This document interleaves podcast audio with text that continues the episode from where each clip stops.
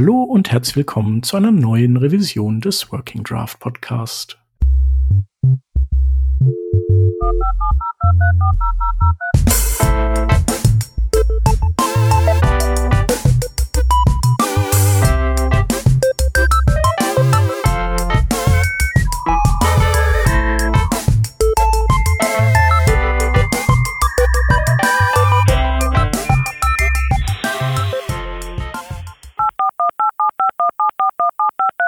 Diese Revision von Working Draft wird euch präsentiert von Hörerinnen und Hörern wie euch.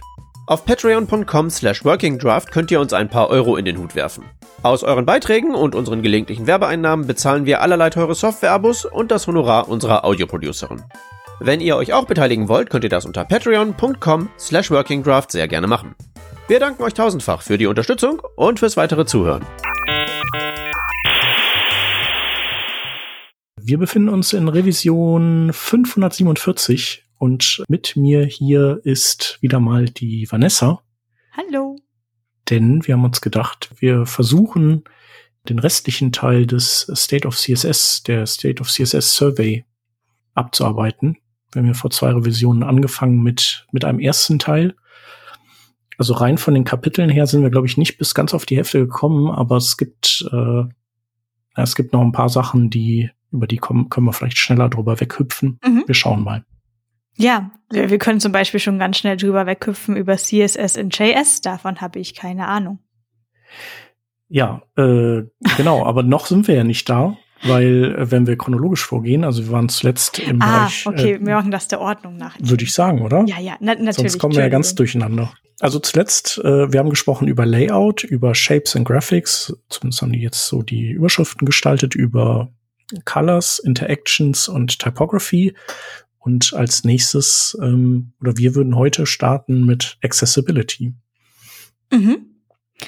Und hier bei der Accessibility haben wir ja ganz verschiedene Rubriken. Ähm, die haben teilweise auf die UI Auswirkungen, aber teilweise auch, und das fand ich hier ganz spannend, ja auch auf die Daten, die geladen werden können.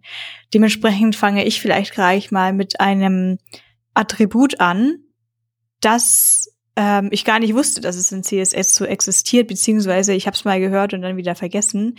Und das ist das Prefers Reduced Data.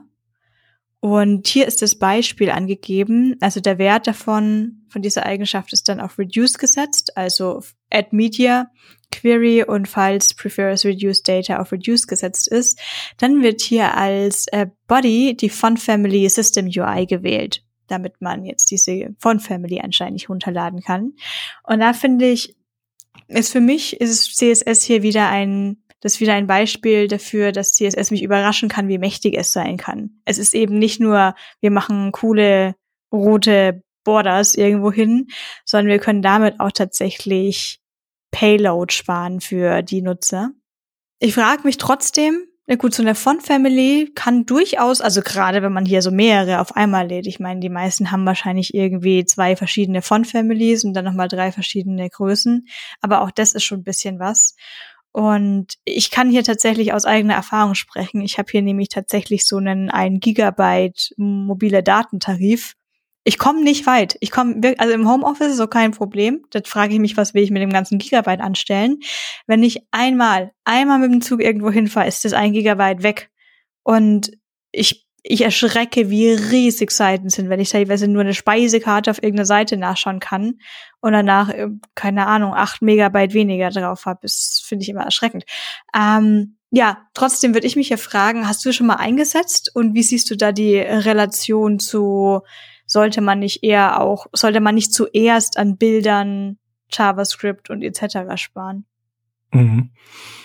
Also, ähm, also diese konkrete Media Query, die habe ich noch nicht eingesetzt, weil die gibt's noch nicht so ganz so lange. Also nicht ganz so lange heißt wahrscheinlich auch schon zwei Jahre.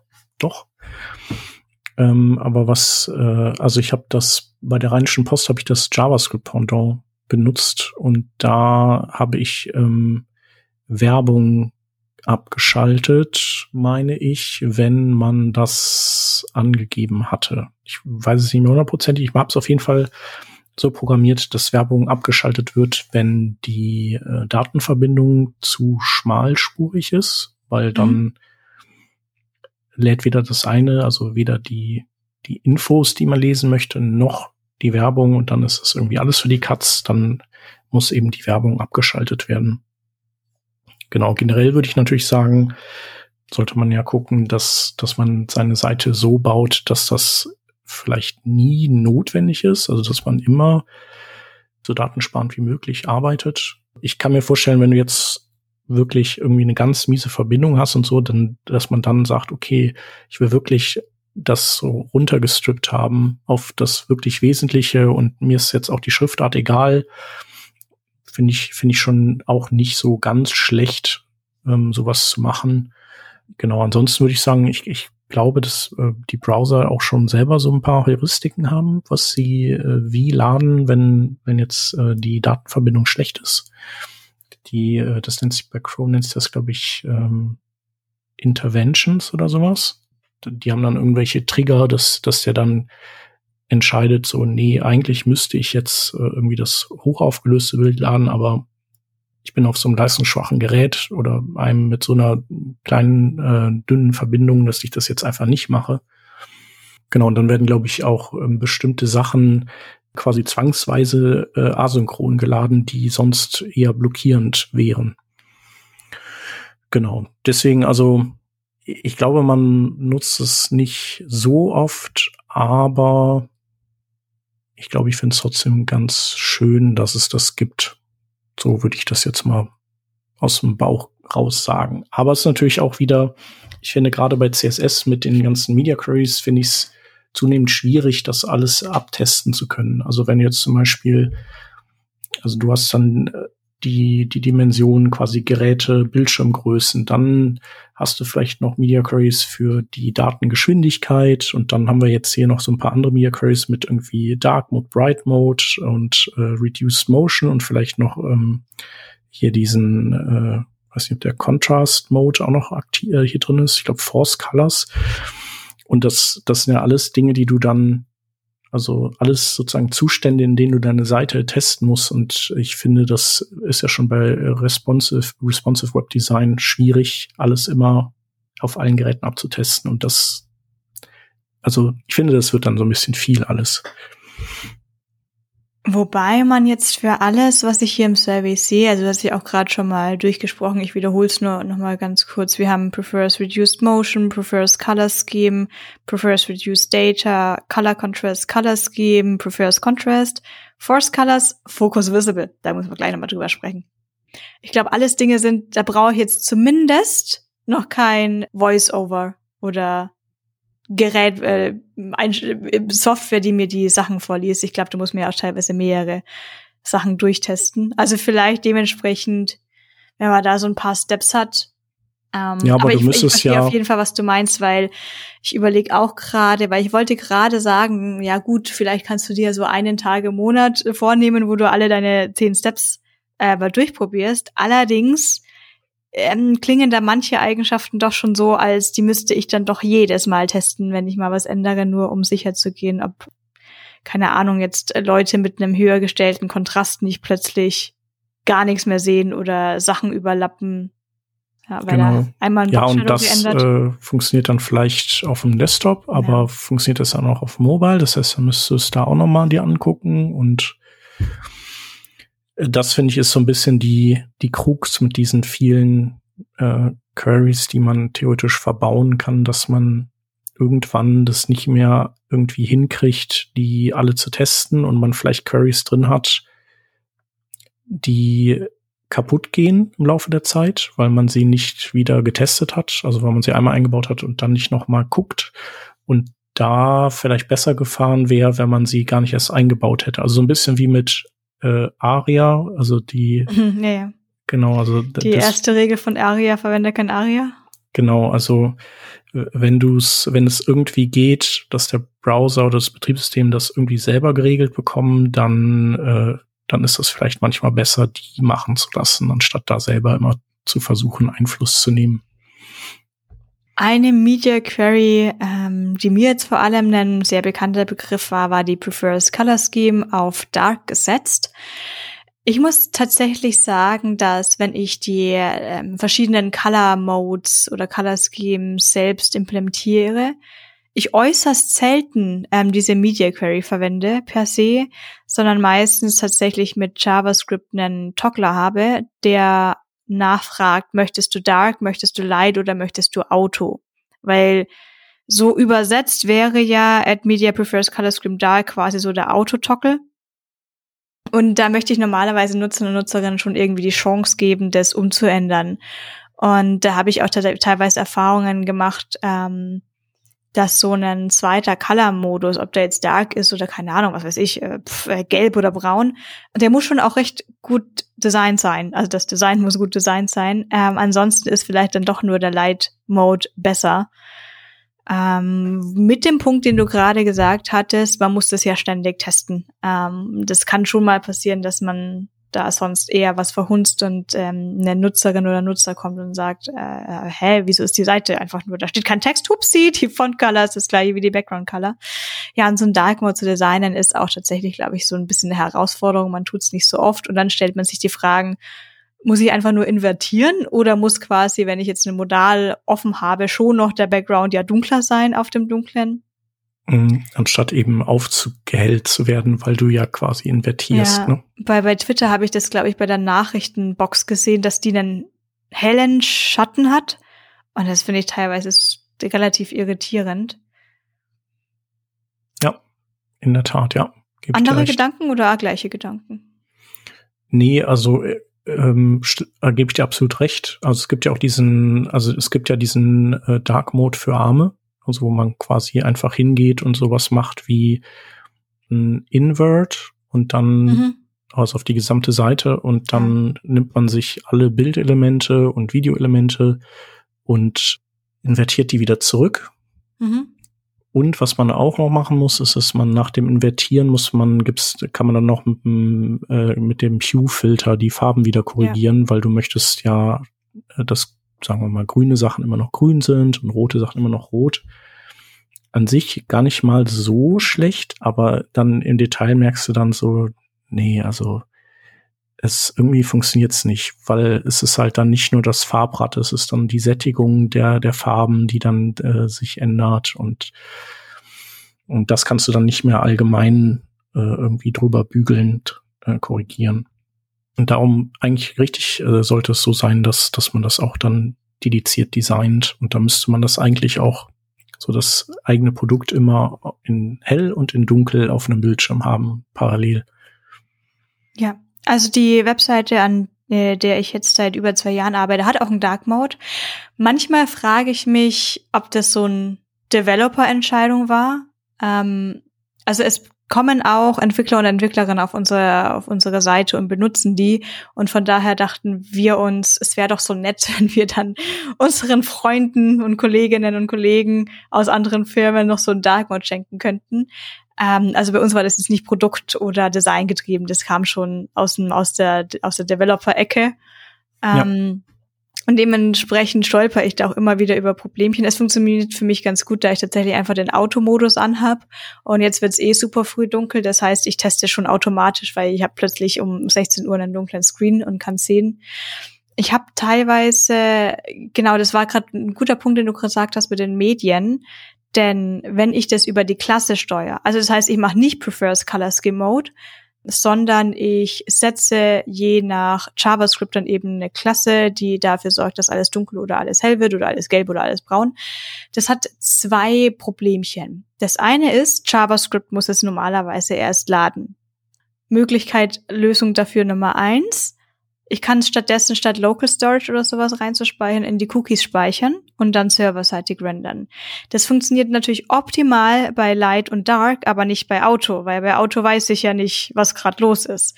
Da muss ja. ich es doch wieder per JavaScript schreiben. Also Lösung zwei, Crucial JavaScript tatsächlich inline laden ist eine Möglichkeit. Ähm, klingt aber so, huh, darf ich das? Ist, ist das jetzt, ist das jetzt so ein Fall? Und das zweite ist, ähm, das Picture Tag unterstützt ja auch die Prefers Color Scheme, oder? Dass mhm. ich sagen kann, die Source ist jetzt dies oder die Source ist jetzt jenes. Genau. Die Möglichkeit habe ich ja natürlich nicht mehr, wenn ich das einfach per Klasse setze, sondern dann müsste ich, was macht man dann? Lade ich dann mit JavaScript, schreibe ich dann erst die richtige, den richtigen Pfad rein? Oder mhm. mache ich den, den, ah, das, das ist aber, das ist aber nicht gut. Also ich meine, man kann ja auch sagen, ich glaube, das ist nicht gut, das kannst du mich vielleicht gleich verbessern. Ich kann ja auch beide Bilder laden und eins auf Display None und eins auf Display Block setzen. Mhm. Bin mir gar ja. nicht sicher, ob ein Bild geladen wird, wenn das auf Display None ist. Oder Browser klug genug sind das nicht. Ja, ja, doch, die laden das schon. Oh, Mist. Äh, außer du machst äh, Loading gleich lazy. Loading, ja, aber, aber dann wird's immer noch geladen. Nee, dann wird's, äh, dann wird's nicht geladen, weil, ähm, also wenn du das ganz normal einbindest. Mhm, ja, ähm, nee, nicht mal. Also dann wird's sogar, glaube ich, nur eingebunden, wenn es wirklich sichtbar ist. Also so ähnlich ja. wie der Intersection Observer arbeitet. Ja.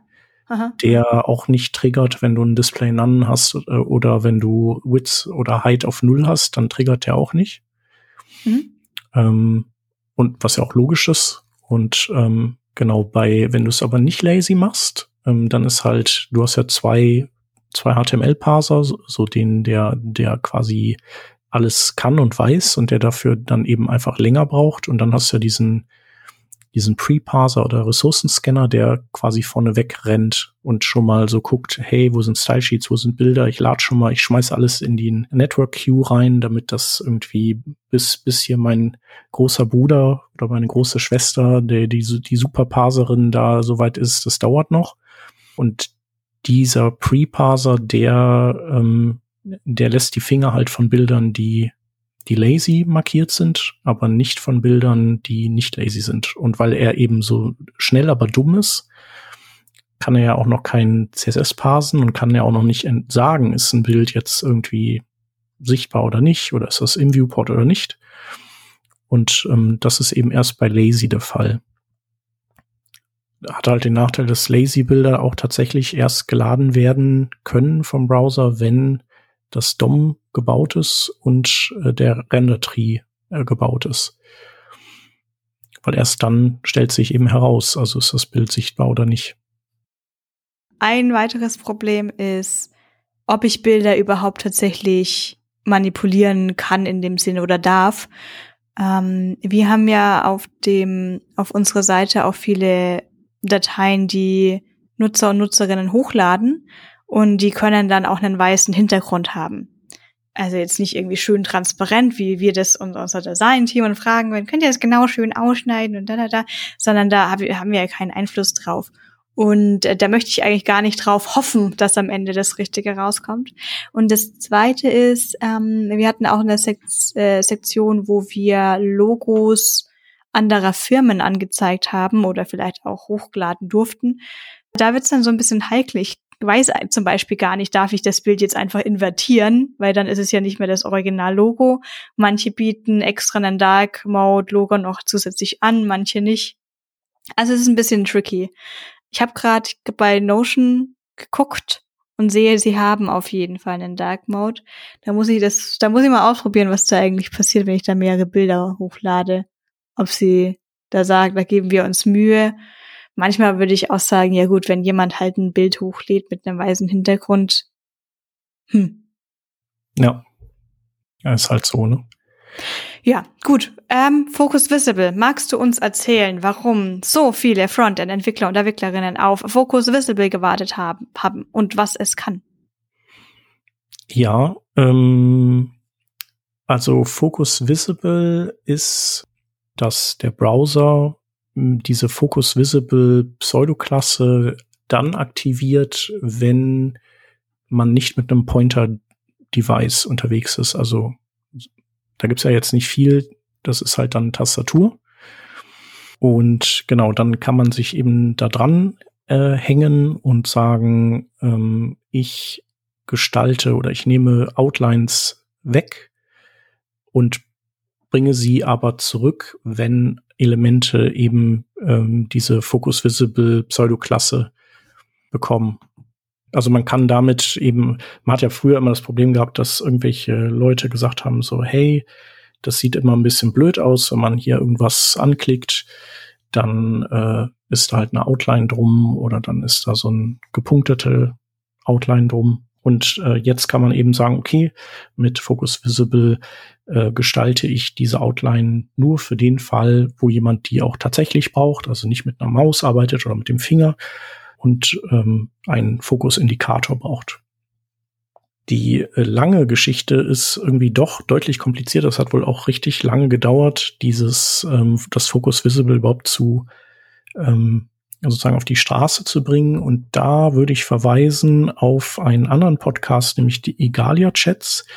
Und da gab es vor ein paar Monaten, also vielleicht vor zwei oder drei, gab es mal eine Folge ähm, zu genau diesem Thema. Und äh, da war noch was vergessen. Genau, aber da ging es so um diesen Themenkomplex und äh, das umfasst dann doch ein bisschen mehr, als wir alle denken. Genau. Gut, den verlinken wir dann gerne in den Notizen. Ähm, ich würde jetzt auch dann weitergehen zu der Sektion der Selectors, aber noch einen Satz zu der Color Scheme, die man zum Beispiel auf Light Dark setzen kann. Da habe ich auch, da verlinke ich auch einen Artikel in den Schaunotizen drüber, ähm, weil es da einen ziemlich, ziemlich guten Online gibt mhm. der da alles drüber erklärt und den ich vor kurzem gebraucht habe und diese eine Webseite erklärt alles. Ähm, das ist jetzt so viel, das möchte ich gerade kurz nicht zusammenfassen. Das ist ein sehr langer, ausgiebiger Artikel und dann kann man es kopieren, wenn man es braucht oder nicht kopieren, wenn man es nicht braucht. Ja, cool. Ja, gerne. Den kenne ich, glaube ich, auch nicht. Genau, dann haben wir als nächstes äh bei den S Oh, sorry. bei den äh, Selectors würde ich dann auch gleich beim Dark Mode bleiben, der verfolgt mich jetzt heute so ein bisschen. Ähm, oh Moment, entschuldige, ich habe da was übersprungen. Das waren die Other Features. Ähm, das machen wir als Cliffhanger für später, wenn das kommt. So, Selectors fängt an mit dem Marker. Den Doppelpunkt Doppelpunkt Marker, der könnte der hätte vielleicht damals äh, meinen Beruf erleichtern können. Heutzutage weiß ich nicht, ob mir Sachen einfallen, wo ich ihn wirklich brauche.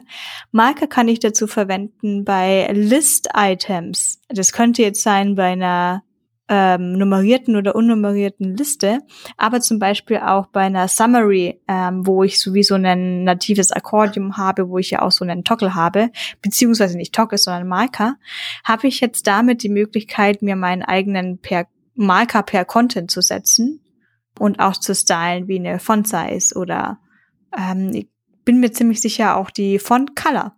Ja, ich überlege gerade. Also ich weiß, dass es ein äh, so ein nur ein reduziertes Set an Properties sind, die man bei Marker benutzen kann. Ja, also ich kann von mir sagen, dass ich glaube ich Marker noch nicht oft benutzt habe, vielleicht sogar gar nicht und auch nicht sehnsüchtig darauf gewartet habe. Also ich kam schon so einigermaßen hm. ohne klar. Aber ist trotzdem gut, dass man jetzt sozusagen einen Anfasser hat für diese Böppel und Dinger. Die Böppel. ähm, ja, vielleicht sind wir im Web gerade einfach nur zu einer falschen Zeit. Also wir haben, zumindest bin ich kaum noch auf normalen Webseiten, Dokumentenseiten unterwegs, sondern alles ist so ein bisschen appmäßig, interaktiv, ähm, in verschiedene Bereiche und Layouts aufgeteilt. Und zurzeit ist es, glaube ich, einfach super uncool, native Marker zu benutzen, sondern normalerweise ist es einfach List-Item None. Ähm, die meisten Listen, die ich baue, sind ehrlich gesagt ein Grid. Und falls Fall, falls es jemand nicht weiß, man muss nur, weil man einen Grid macht, muss man nicht einfach ein Diff-Element nehmen. Man kann da ganz, ganz cool eine unordered List nehmen und das Ganze in LIs packen und dann ist es immer noch ein sehr schönes Grid. Ähm, aber das sind natürlich keine Listenpunkte. Aber vielleicht wird die Zeit wieder kommen, wo wir einfach nur wieder Text auf einfarbiger Hintergrundfarbe lesen wollen. Und dafür finde ich es ja schon ziemlich spannend, nicht nur die Standard-Bubble zu haben. Mhm ja, ich denke mal, in so einem Zeitungsumfeld, wo man eben viel mit mhm. Typografie mhm. und sowas arbeitet, da ist es ja schon, da ist es bestimmt ganz gut, ja. Ja, genau, ja, vielleicht, vielleicht auch im Printformat könnte es spannend sein, mhm. dass man da jetzt keine komischen verpixelten Bilder versucht zu drucken. Ja, gut. Das zweite, war für mich auch ein Riesenaufschrei in meiner Twitter-Bubble. Ich weiß nicht, warum ich nicht drauf gewartet habe. Irgendwie, vielleicht habe ich was falsch gemacht. Aber das ist das äh, Doppelpunkt Has-Attribut, womit ich mhm. jetzt zum ersten Mal quasi die Reihenfolge sozusagen umdrehen kann. Dass ich nicht nur sagen kann, ähm, ich möchte das Image stylen, wenn es in einem Anchor liegt, sondern ich kann auch sagen, ich möchte jetzt den Anchor stylen, wenn dieser Anchor ein Image hat. So boom.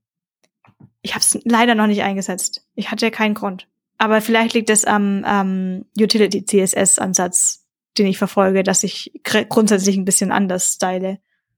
Ja. Ja, das ist in der Tat natürlich dann immer ein bisschen schwieriger so. Es funktioniert. Ähm, das ist, es ist kein technisches Problem technisch kann ich genauso gut bei Tailwind quasi ähm, diese hm. ganzen Pseudo-Elemente verwenden.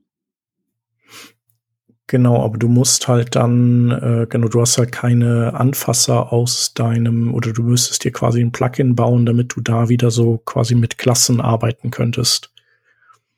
In, Im Tailwind äh, quasi Einklang.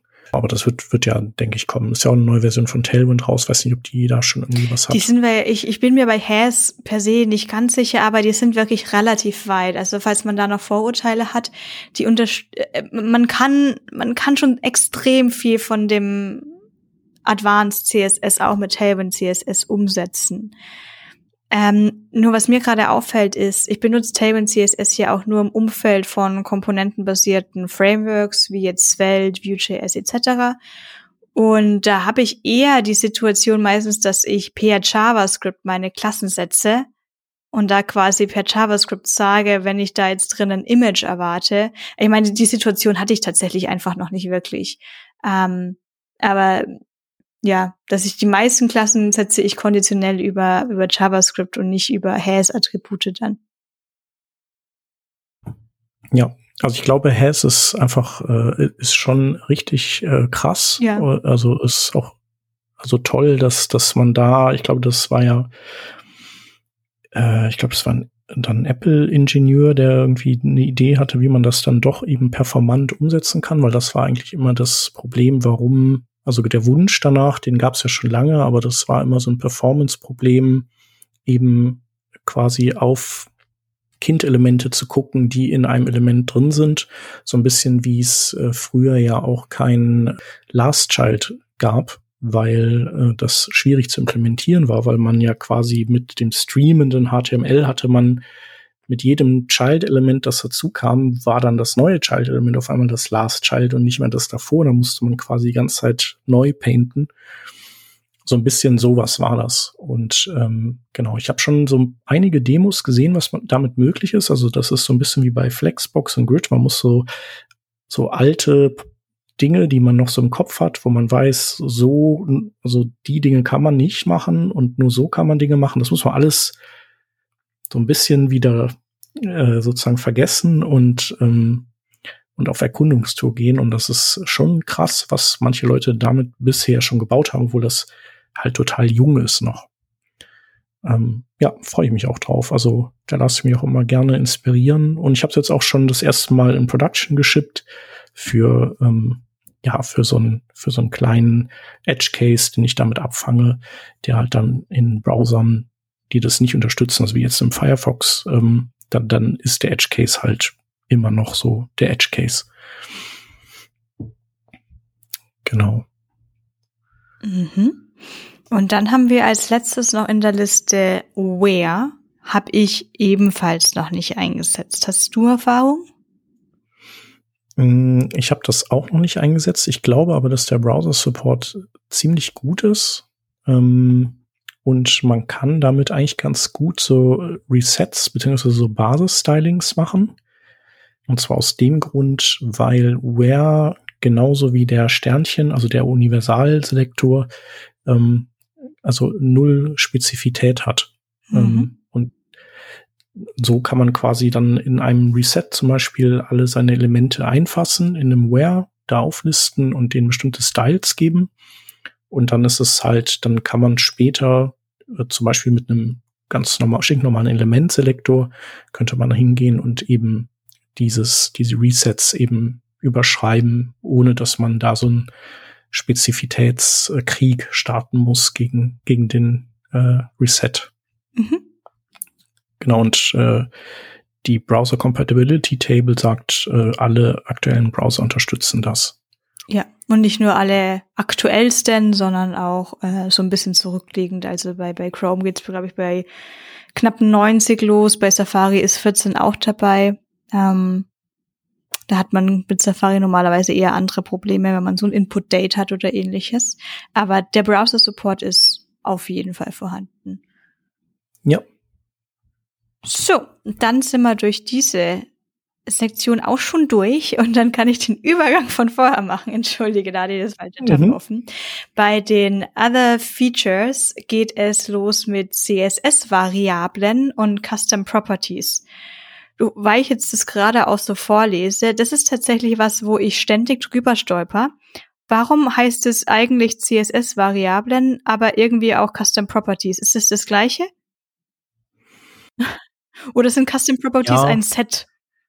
Der nee, also eigentlich sind das Custom Properties ja. und ja. Ähm, aber äh, so deren Straßenname ist sozusagen CSS-Variablen, aber und das liegt daran, also die, warum die nicht äh, CSS-Variablen offiziell heißen, liegt daran, dass das dass das sozusagen ein Tiefstapeln der Fähigkeiten wäre, weil äh, weil man dann ganz schnell so Analogien zu SAS hat und ähm, die Custom Properties, die können ja mehr, also das sind ja dann, also die können ja zum Beispiel, äh, die können vererbt werden oder die haben einen Fallback-Mechanismus, wenn die eben nicht bestückt sind und man einen var-Zugriff macht, kann man ja als zweiten Parameter sozusagen ein, ein Fallback angeben und ähm, genau, und sie können eben auch dynamisch verändert werden im Lifecycle des Dokuments und das ist halt äh, so, das sind mehr Fähigkeiten als ähm, Less oder SAS-Variablen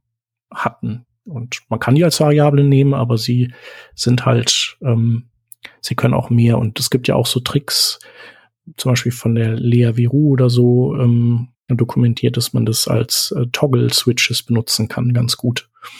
Indem man ähm, zum Beispiel der, der Off-Switch äh, ist, ein, ist ein Leerzeichen, weil das ein gültiger Wert bei jeder CSS-Property sein kann, wenn er auch eben dann am Ende nichts bewirkt. Und die dann kann man aber auch Initial wählen, was äh, die Variable dann sozusagen außer Kraft setzt und man kann dann hingehen und mit der var-Funktion diese Variable ansprechen und wenn da Initial drin steht, wird der Fallback-Wert automatisch genommen und wenn eben das Leerzeichen drin ist, dann wird das Leerzeichen verwendet. Und also damit kann man halt dann quasi diesen Fallback an- und austoggeln und so. Also das ist schon ganz cool.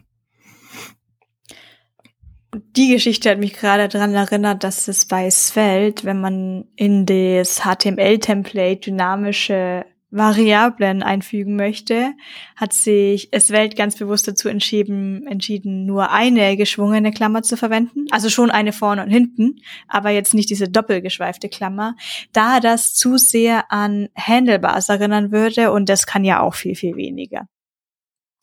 Okay, sehr gut, dann habe ich das auch gelernt. Die Custom Properties habe ich hm, recht oft im Einsatz klingt ein bisschen falsch, als würde ich da oft Sachen damit überschreiben und wieder überschreiben. Ähm, ich habe es in so ein paar Komponenten einfach drin, äh, manchmal auch um Padding dynamisch zu setzen. Ich glaube auch bei ein bisschen komplexeren, UI-komplexeren Komponenten, wo ich teilweise auch Browser-Colors mit also so Mozilla und Chrome noch und Safari Sachen irgendwie noch einzeln setzen muss. Das kommt aber gar nicht so oft vor, sondern das, was ich vor allem mit den Custom Properties mache, ist es mir den Dark Mode Ticken generisch zu machen. Und hier, ich habe es ja vorher schon erwähnt, dass so ein Dark Mode designtechnisch nicht einfach ist, denn es ist nicht einfach, äh, wir invertieren die ganzen Farben und es ist vor allem auch nicht jedes Mal, wenn wir jetzt im Light-Modus die blaue Farbe haben, haben wir im Dark Mouse die dunkelblaue Farbe. Manchmal ist es einfach, ja, aber hier aber hier halt nicht. Aber hier brauchen wir jetzt einfach eine andere Farbe. Ähm, und da habe ich bei uns in der Codebase festgestellt, und das, das kam erst nach der Erfahrung von Monaten, äh, wo ich gemerkt habe, okay, jetzt ist mir schon recht auffällig, dass wir diese Farbe im Dark Mode immer mit dieser Farbe ersetzen. Und aus diesen bestimmten Gruppen, die ich da sehen konnte, habe ich mir dann Custom Properties gemacht und das, die kann man nicht nur im Add Media Color etc.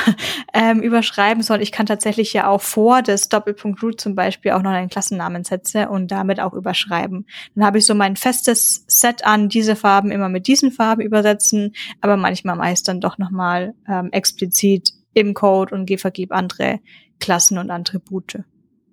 Ja, ja, das ist übrigens auch, ein, auch noch so ein spannender Use Case, dass man Custom Properties ja auch unterschiedlich setzen kann, je nach Media Query. Ja.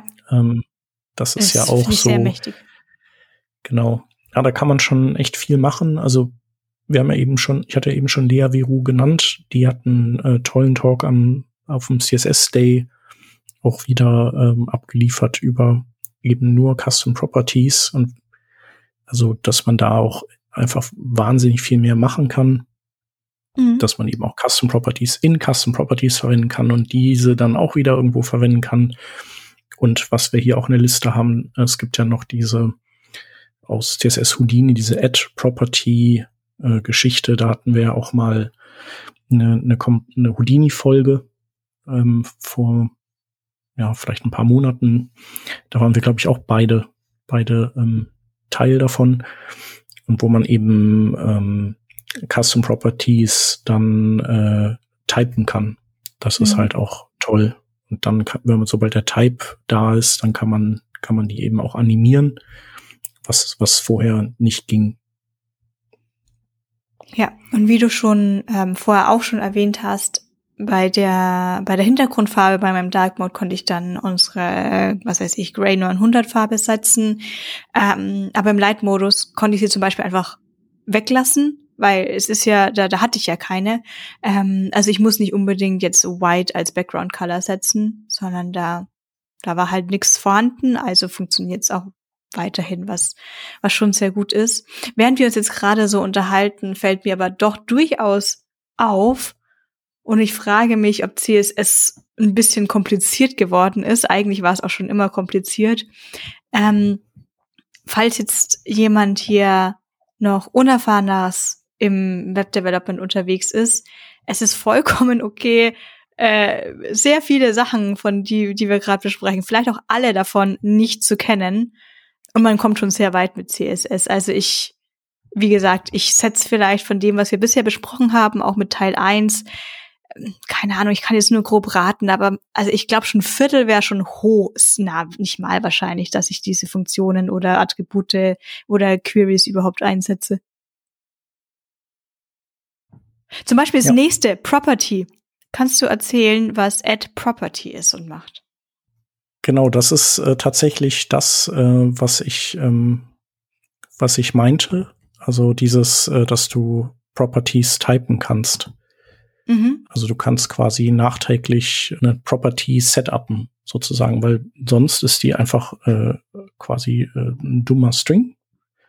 Mhm. Und ähm, mit dieser Add Property äh, Add Rule kannst du eben sagen, hey, die Custom Property mit dem Namen, die soll äh, vom Typ, also die ist, jetzt ich sag's dir, dann weißt du Bescheid, die ist vom Typ Color. Das, also behandle die so. Und äh, dann kannst du noch sagen, ist das eine Property, die sozusagen vererbbar ist ähm, in der Kaskade oder nicht? Also haben wir auch bei anderen Properties, ähm, dass es manche gibt, die eben sich äh, runter vererben und oder manche andere eben nicht. Ähm, also zum Beispiel wäre Font Size vielleicht, äh, die, das vererbt sich, aber Display Flex nicht, weil da sind ja die Kinder nicht auch automatisch dann auf diesem Display Mode. Genau, und dann kann man noch eine Initial Value setzen, wenn die Property eben jetzt irgendwie gar nicht, nicht belegt ist. Genau, und sobald man die ähm, getypt hat, dann kann man die äh, in der Animation zum Beispiel verwenden und dann weiß der Browser, aha, okay, das ist eine Farbe.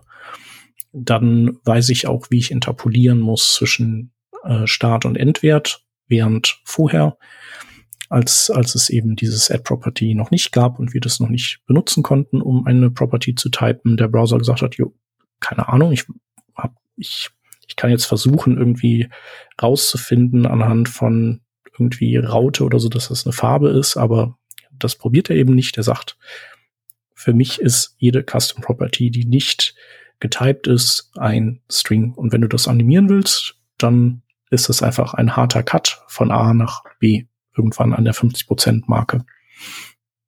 Was aber ganz cool ist an dieser Tatsache, dass für den Browser eine Custom Property ein, ein String ist, du kannst, ähm, das machen die Tailwind-Leute auch, du kannst ganz cool ähm, äh, Farben composen. Nämlich du kannst hingehen und kannst zum Beispiel in eine Custom Property nur, also den Teil von einer RGBA-Farbe zum Beispiel, also reinstecken, der die RG und B-Werte darstellt. Also du könntest zum Beispiel machen Custom Property, Doppelpunkt, 255, 255, 255 wäre dann quasi weiß, aber du machst nicht RGB oder RGBA oder so, sondern du hast nur diese drei Werte und die Kommata. Und dann kannst du später eben hingehen und äh, eine, eine Farbe definieren mit RGBA, Klammer auf, und dann setzt du da war und die Custom Property rein und machst dann nochmal Komma eins, dann wäre die quasi komplett äh, weiß und nicht durchsichtig. Oder du kannst hingehen und äh, ein Komma eben 0,5 machen, Klammer zu, und dann hast du also ausgehend von dieser einen Custom Property eine halbtransparente Farbe erzeugt. Das finde ich eigentlich auch echt richtig cool. Und da ist es halt von Vorteil, dass äh, dem Browser das alles irgendwie Schnuppe ist. ja, das stimmt. Das ist dann von Vorteil. Ähm, also, wie wir sehen, ein weiteres Beispiel, wie CSS noch mächtiger wird, sogar mit äh, Typisierungen. Das nächste Attribut ist des Ad Supports. Da habe ich auch im Teil 1 drüber gesprochen, über den Background Blur, Blur, den ich im Einsatz hatte. Und genau dafür habe ich dieses Ad Supports benutzt, um zu schauen, wird dieser Background Blur denn überhaupt unterstützt? Weil wenn nicht, kann der sonst einen relativ kontrastlosen Effekt ergeben, weil dann, wenn ich zum Beispiel jetzt einen weißen Farbe auf weißer Farbe habe und die eine ist dann irgendwie halt 80 Prozent transparent, damit der Blur gut ausschauen würde, wenn er denn da wäre, ähm, dann hat es natürlich, dann, dann ist es einfach viel zu wenig Kontrast. Ähm, und dann kann ich rausfinden, wird es unter, äh, unterstützt und falls nicht, dann, was weiß ich, dann mach halt 100 Prozent Background Color und eine Border irgendwie drunter, um das nachzuschauen. Ähm, hier zum Beispiel bei dem Survey war es mit Display Table Cell und Display List Item, dass ich dann bestimmte Sachen vergeben kann. Also so die klassische Feature Detection. Weiß nicht, ob du da noch irgendwas zu sagen möchtest. Sonst. Mm, ich benutze die äh, gerne und viel. Ja, gell? Ähm, ein gutes Progressive Ding. Enhancement zu machen. Ja, ja. finde ich echt gut. Und äh, vielleicht äh, als Ergänzung, es gibt jetzt auch ähm, Ad Supports und da gibt's die die Selektor-Funktion und dann kannst du sagen, ähm, kannst du eben auch auf die Unterstützung von Selektoren testen. Das mhm. ähm, muss ich sagen, brauchte ich bisher jetzt noch nicht so viel. Ich überlege auch, wann ich das einsetzen würde kann ich nicht sagen, aber es ist auf jeden Fall jetzt noch neu dazugekommen, dass man das auch Feature detekten kann. Mhm. Gut, ansonsten sehe ich in der Liste einige Dinge, die ich nicht verwende. Ich mache jetzt einfach mal das letzte, das ich verwende und danach übergebe ich an dich. Das äh, mhm. äh, letzte von meiner Seite werden die CSS Comparison Functions wie Min, Max oder Clamp. Clamp super mächtig. Ich habe relativ selten ähm, das Problem, dass ich es verwenden müsste. Die, die ich eher im Einsatz habe, ist es Min-Max zu berechnen. Ich habe auch jedes Mal in meinem Kopf das Problem, brauche ich jetzt Min oder brauche ich jetzt Max? Eigentlich mhm. ist es sehr eindeutig, aber jedes Mal muss ich wieder nachdenken und eher ausprobieren, ob ich jetzt richtig bin. Also, dass ich ähm, das so oft bei ähm, bei Boxen, die ich zum Beispiel habe, die was machen die meistens? Die sind, die sind meistens fixiert und ich kann sie dann innerhin inner, innerhalb scrollen mit einem Overflow-Setting und ähm, da ist dynamischer Content drin und ich bin mir einfach nicht sicher, wie groß das ist. Da gebe ich dann ähm, meistens entweder Min- oder Max-Werte an, dass ich sagen kann, ich möchte ja mindestens 300 Pixel Höhe haben.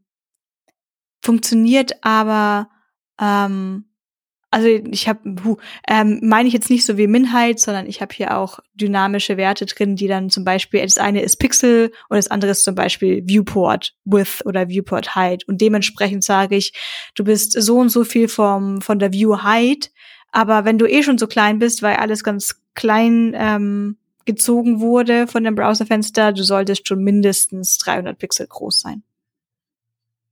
Ja, Genau, und man macht ja dann immer so, wenn du quasi den, den kleineren der beiden, äh, also quasi, wenn du das, äh, das äh, Maximum begrenzen willst, brauchst du die Min-Funktion und wenn du das Minimum begrenzen willst, dann brauchst du die Max-Funktion und das ist immer so ein bisschen irritierend. Ne? Ja, es ist, es ist komplett logisch, aber genau. mein, mein Kopf will da immer nicht so gleich ganz mitspielen. Ja. Ja, Clamp ist ja ganz gut für so ähm, äh, weiß ich nicht, ich glaube, das nennt sich Fluid Typography, also dass du quasi sagst, ich äh, möchte so die Schriftgröße so orientieren, also äh, verankern an der an dem zur Verfügung stehenden Viewport-Größe, ähm, aber möchte ähm, sicherstellen, dass sie nicht kleiner wird als X und größer als Y. Und da ist, da ist Clamp ganz gut.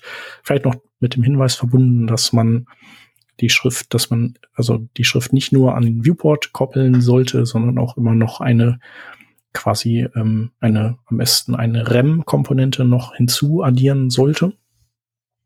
Genau, und da vielleicht noch äh, abschließend der Hinweis, dass Min, Max und Clamp alle quasi Kalk schon beinhalten. Das heißt also, wenn ihr äh, einen der Werte mit Kalk da reinschreiben wollt, dann braucht ihr das nicht, weil dann könnt ihr, also dann könnt ihr Kalk die Funktion weglassen und einfach die Berechnung äh, als Wert reinschreiben und das ist dann sozusagen, ähm, kommt dann frei Haus noch dazu. Mhm. Gut. Dann haben wir auf dieser Seite hätten wir noch übrig will change äh, at liar die das Pseudo-Element Pseudo Pseudo-Element ähm, Part die trigonomischen, mhm. oh ja, ja, das kann ich nicht mehr aussprechen, Trigon trigonometrischen Funktionen, also Sinus, Cosinus und Tangus, immerhin kann ich die noch aussprechen, ähm, CSS and Nesting, Image und Image Set. Ja. Äh, können wir ja schnell drüber fliegen. Also Will Change finde ich äh, ganz schlimm, benutze ich nie, rate ich auch immer von ab, ist der allerletzte Dreck. Ja. Ähm, weil man irgendwelche Browser-Heuristiken damit triggert, die man am Ende sich, äh, also oder Geister ruft, die man äh, dann wieder loswerden will. Ähm, genau, Cascade Layers sind spannend. Ähm, da könnte man, da würde ich jetzt auf einen äh, Talk vom äh, Bramus van Damme verweisen, äh, im CSS-Café, der äh, super war. Ähm, genau, ich, äh, also das ist spannend, vor allem für Leute, die vielleicht irgendwie ähm, Komponentensysteme bauen und vielleicht auch so White-Label-Geschichten. Ähm, genau, ich weiß noch nicht genau, wann ich das mal einsetzen werde, aber es ist auf jeden Fall gut zu wissen. Genau, Shadow DOM Part, äh, die Part, ähm, ja, das ist eine, ein Pseudo-Element-Funktion. Da kann man dann eben in seinem Shadow DOM gekapselten ähm, Konstrukt bestimmte Teile markieren als von außen eben erreichbar und gestaltbar und das die erreicht und gestaltet man von außen eben mit dieser Part-Funktion. Sinus, Cosinus, Tangens ist vielleicht mal irgendwann interessant, wenn man so ähm, ähm, ja, wenn man ein bisschen komplexere Transforms machen will, denke ich. Ähm, ich hatte mal die Idee, wenn die da sind, Das ist aber so viel Arbeit, dass ich es wahrscheinlich nicht machen werde. Aber ich hätte ja gerne mal so ein quasi so eine Art äh, komplexe Berechnung dann äh, gebencht zwischen JavaScript und CSS, um mal zu gucken, wer dann schneller ist, wenn das, wenn du diese ganzen Funktionen hast, weil du hast ja dann auch Kalk und Min und Max und du kannst auch Runden mittlerweile und ähm, absolut gibt's geht auch schon. Und äh, das fände ich halt ganz spannend. Ist aber unfassbar viel Arbeit, so ein Konstrukt erstmal zu bauen, was dann auch lang genug rechnet, ähm, dass man da überhaupt einen Unterschied messen kann. Und darum werde ich das wohl nie machen.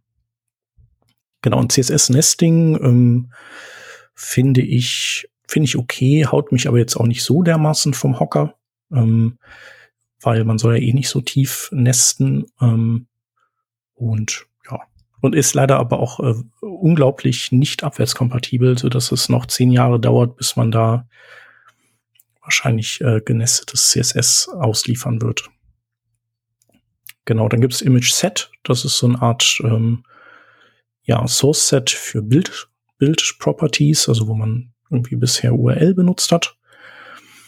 Ähm, Gibt es eigentlich auch schon ziemlich lange, aber mit WebKit-Prefix. Ähm, genau. Und dann gibt es noch abschließend hier auf der Seite die Image-Funktion, die eigentlich ein Ersatz für URL ist und erstmal grundsätzlich ähnlich arbeitet. Und das ist quasi so ein, die Browserhersteller brauchten das äh, sozusagen als Escape-Hatch, weil URL hat halt den, hat den Nachteil, dass du, du kannst URL eben oder die, das, was in der Klammer steht, kannst du eben mit Anführungszeichen schreiben und ohne. Und diese Tatsache, dass das geht, äh, macht das Parsen davon so kompliziert, dass man dann nicht in der Lage war, da neue Funktionen aufzusatteln, weil man eben nicht wusste, ist das jetzt quasi noch die, eine URL oder ist das jetzt, ist das jetzt ein weiterer Wert? Und ähm, Darum hat man gesagt, okay, dann müssen wir dafür eine neue Funktion sozusagen aus der Taufe heben, die Image heißt. Und da kann ich auch eine URL reintun, aber in Anführungszeichen nur. Aber ich kann halt dann auch noch weitere Sachen machen. Oder ich kann zum Beispiel auch ein, eine Fallback-Farbe definieren oder ich kann auch ähm, ein, ein Hintergrundbild erzeugen, das nur aus der Farbe Blau besteht und aber sich sonst wie ein wie ein Bild verhält, aber ich mache das einfach in CSS, indem ich Image, Klammer auf, Blue mache. Genau, das wären so die, die Dinge, die es hier, die es hier gibt. Äh, die letzten beiden sind, glaube ich, aber auch null supported. Also Image ist sowas von überhaupt gar nicht supported und Image Set eben nur mit Prefix in Safari und Chrome. Ja, dann vielen Dank für die Zusammenfassung. Da habe ich gar nichts mehr weiter hinzuzufügen, sondern würde weitergehen zu den CSS-Frameworks. Wir haben am Anfang noch gar nicht erwähnt, ähm, das Survey ist zu dem Zeitpunkt, zu der wir diese Revision hier aufnehmen, schon geschlossen. Die Ergebnisse liegen aber leider noch nicht vor. Und gerade bei den CSS-Frameworks, da fände ich es doch eher spannend, jetzt tatsächlich schon die Ergebnisse zu sehen. Also da würde ich auch super gerne dann nochmal drüber sprechen, sobald die Ergebnisse da sind. Wir könnten sie jetzt mal ein bisschen bei uns äh, anschauen, was wir eigentlich benutzen, benutzt haben, kennen, gar nicht kennen. Und zwar, gehen wir denn davor? Ich gehe, ich lese mal einfach von oben nach unten vor. Das sind jetzt hier so zehn Stück. Und ich bin einfach, ich wäre einfach so gespannt drauf, was du jetzt sagst und was das, äh, was die Ergebnisse später sagen, weil man ja doch immer, wie gesagt, in so einer Bubble drin ist. Und hier geht's nämlich los mit Bootstrap. Und ich könnte mir so ein bisschen vorstellen, dass das so ein bisschen ist wie jQuery oder PHP.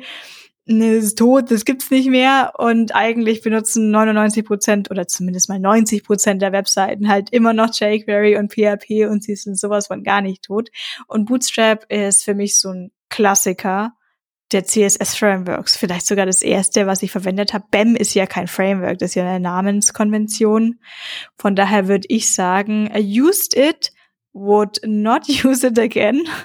ähm, allerdings mhm. bin ich hier wirklich noch bei Bootstrap von vor x Jahren. Ich habe gehört, dass sich das auch deutlich weiter weiterentwickelt hat und verbessert hat.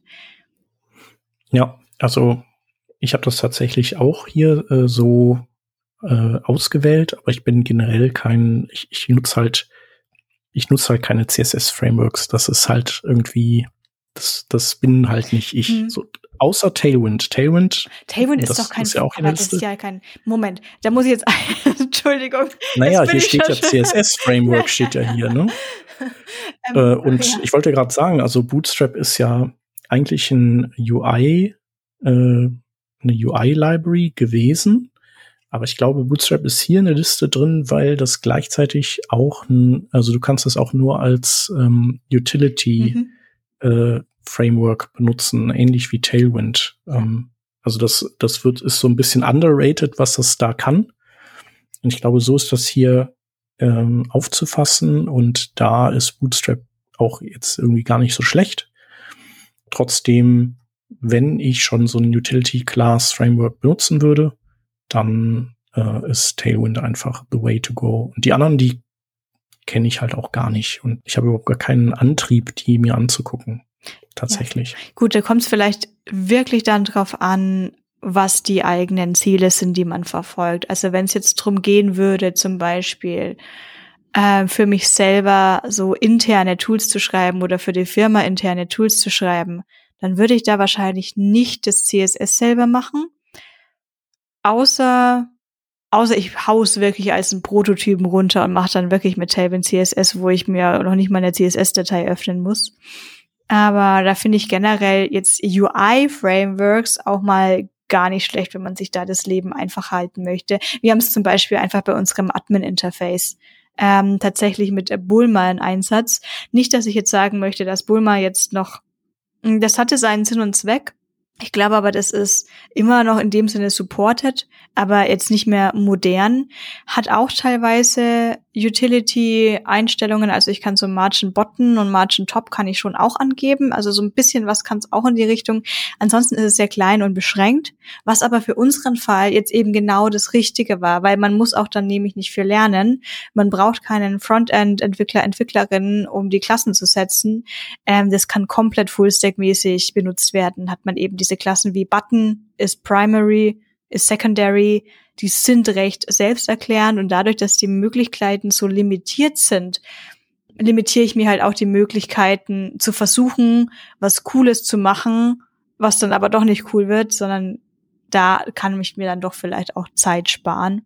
Ja, also zum Zeitsparen sind die super, ja. Bootstrap habe ich genau deswegen jetzt auch wieder so gehört, ist, dass es eben doch echt aufwärts ging und auch schon vor Jahren ging, nicht nur jetzt erst kürzlich, ähm, dadurch, dass sie eben eben auch echt wieder aufgeholt haben und nicht dieses, wie es vor sieben Jahren war, mit yet another Bootstrap Website, wo halt alle Webseiten gleich aussahen und alle den gleichen blauen Button hatten. Da äh, muss ich meine kleinen Vorurteilchen immer noch loswerden. Das ist bei mir einfach mit dem Namen so verknüpft. Etwas, was ich jetzt persönlich, ich meine, ich kenne es, aber so gar nicht weiter angeschaut habe im Detail, ist Materialize CSS. Wenn dann eher so als Inspiration, dass ich es mir doch angeschaut habe, aber ich habe es nie benutzt in dem Sinne. Ja, wir sind da einfach vielleicht gar nicht so ja. furchtbar bewandert, aber vielleicht sind unsere Hörerinnen ja. und Hörer da bewanderter und haben irgendwie noch ein, zwei gute Hinweise zu den ähm, hier gelisteten CSS-Frameworks oder UI-Frameworks oder wie auch immer man das jetzt hier betrachten muss. Und äh, ihr könnt da auch eins empfehlen aus bestimmten Gründen. Ja, ja es wäre jetzt ein bisschen langweilig, wenn ich jetzt durch die Liste durchgehe und jedes Mal sage, hm, benutze ich nicht, benutze ich nicht. Ähm, ja, ich lese, genau. lese noch mal kurz alle vor. Bootstrap, Materialize CSS, Ant Design, Semantic UI, Bulma Foundation, UI-Kit, Tachyons, Primer und Tailwind CSS, Pure CSS and, äh, und Half Moon. Was ich finde, was bei der Liste fehlt, ist Windy CSS. Ähm, was ich jetzt gerade allen Tailwind-Freunden doch mal ans Herzen legen würde, mal reinzuschauen, was Windy CSS ist. Ähm, mhm. das kommt auf dem im nächsten, ah, äh, Kapitel nächsten. tatsächlich. Äh, das ist, heißt nämlich CSS in JS. Ah. Also vielleicht ist das irgendwie, ist das dann auch so ein Ding? Keine Ahnung. Ja, muss ja wahrscheinlich. Genau, aber auch hier äh, bin ich komplett raus und tatsächlich, äh, das hatte ich auch mal irgendwann zu dir gesagt, ich glaube ja, dass äh, die Leute, die vielleicht eben in dem Kapitel und hier in diesem Kapitel ganz viel äh, kennen und sagen so, ja, habe ich schon mitgearbeitet, wahrscheinlich auch eher weniger Low-Level-Kram kennen und machen. Also das ist natürlich. Ja, wozu auch? Ihr, ihr ja. schreibt uns, wenn das komplett falsch ist, ja. Also ich würde aber sagen, die einen sind so mehr äh, High-Level, die benutzen quasi ähm, so die fertigen Konstrukte und wollen Strecke machen. Und dann gibt's eben so Nerds wie äh, mich und Vanessa vielleicht, die ähm, dann lieber irgendwie alles äh, Handkneten und langsamer sind, aber dann ganz genau irgendwie wissen, was sie wollen und, und eben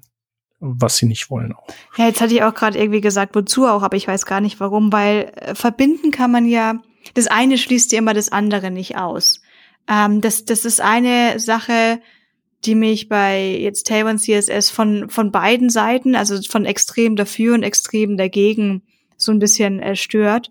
Es gibt ja keinen Grund, warum ich nur, weil ich jetzt äh, Utility CSS normalerweise schreibe, gibt es ja keinen Grund, der mich aufhalten würde, nicht auch mal eine Komponentenklasse zu schreiben und die anzuhängen. Ähm, es ist Ja, genau, dann, es ist halt eher schwierig zu argumentieren, warum benutze ich das hier jetzt als Klasse und warum mache ich das hier.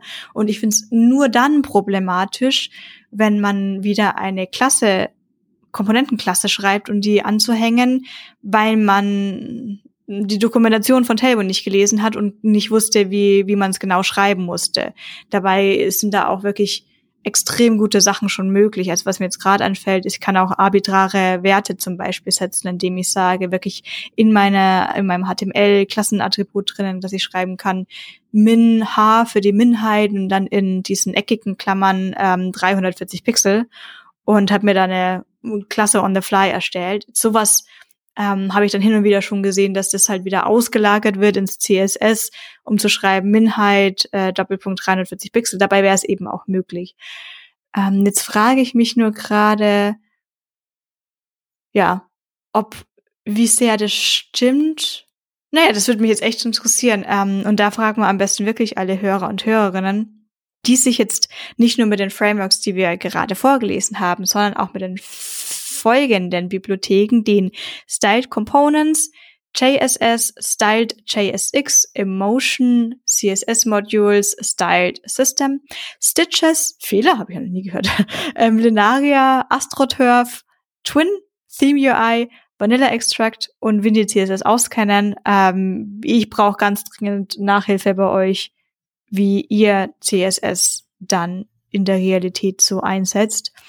Manchmal habe ich das Gefühl, dass viele, viele React-Developer hier auch super hilfreich sein könnten, weil ich das oft auch der Ecke eben dann auch höre, weil es vielleicht dann zu JSX und dann macht es irgendwie vielleicht auch einfach Sinn, J CSS und JS zu verwenden. Ich, ich glaube, vor Ewigkeiten, vielleicht ist zwei Jahre oder sowas jetzt her, hast du, Shep, dich mit Hans mal drüber unterhalten. Und es war auch eine äh, grandiose Revision, da ihr auf zwei komplett unterschiedlichen Bereichen wart. Also Hans mit, ja, ja, JSX super, CSS und JS super und du eben auf der anderen extremen Seite. Ja, ich kann mich dunkel erinnern, aber. Ja, äh, die müssen wir rauskramen. Da Ja, musste ich genau. schon sehr lachen.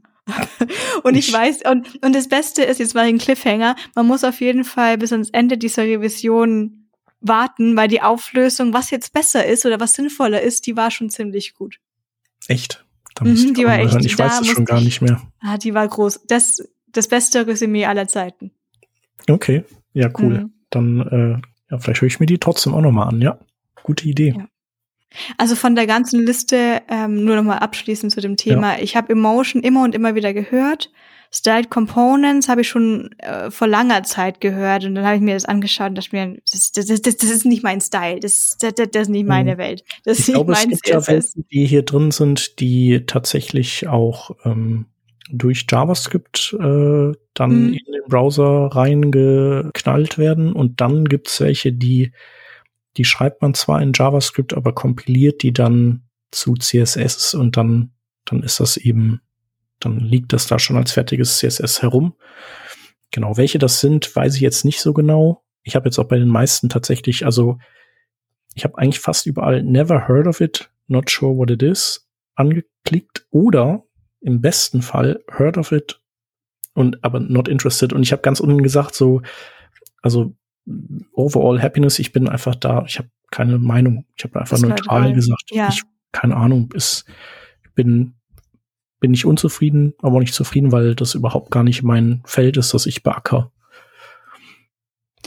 Was ich als Vorteil sehen könnte, auch da bin ich mir nicht sicher, ob es wirklich so ist. Haben jetzt nur eine Vermutung, ähm, dass wenn man jetzt tatsächlich aus der eher wirklich reinen JavaScript-Ecke kommt, dann könnte ich mir vorstellen oder würde es mir erhoffen oder fände es einfach sehr cool, wenn diese Libraries dafür helfen würden, vielleicht so den Einsprung in CSS zu machen und äh, tiefer zu gehen. Ich, ich hoffe oder ich bin mir sicher, bestimmt ist es so, dass man auch mit diesen äh, Bibliotheken nicht ein reduziertes Set an Möglichkeiten hat, sondern auch genauso gutes, genauso kreatives, genauso komplexes CSS schreiben kann. Aber vielleicht wird man so ein bisschen anders ans Thema rangeführt. Äh, wir beide kommen wahrscheinlich einfach wirklich aus diesem, wir haben so lange HTML und CSS gemacht und irgendwann kam so ein bisschen JavaScript und jQuery dazu. Und für mich, ich meine, gefühlt ist es, als hätte ich zwar nie was anderes gemacht, weil es mir so viel Spaß macht, aber so wirklich auf so die letzten mehreren Jahre, Jahrzehnte fast gesehen, ist mein JavaScript-Anteil ja gar nicht so groß in dieser Zeit.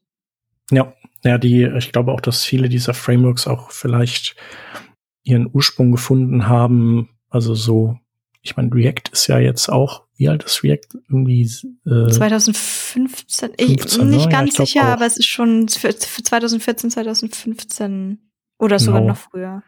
Also dass irgendwie die alle auch so ein, also nee, alle nicht, aber so die Prominenten ja auch aus dieser Zeit stammen, wo React so äh, stark an Attraktion gewonnen hat und JavaScript einfach total der der Hype war und ähm, es um CSS halt einfach ein bisschen ruhiger war und man vielleicht mehr ja, Unzulänglichkeiten von CSS eben mit JavaScript auch ausgeglichen hat. Aber CSS ist halt einfach jetzt, äh, also da passiert jetzt so viel, da kommt ähm, so, äh, so viel Neues, dass das vielleicht auch ähm, ja ein Grund dafür ist, ähm, warum vielleicht ich mich jetzt auch da gar nicht ähm, tiefer mit beschäftige, weil, weil ich halt sehe, dass es gar nicht nötig ist.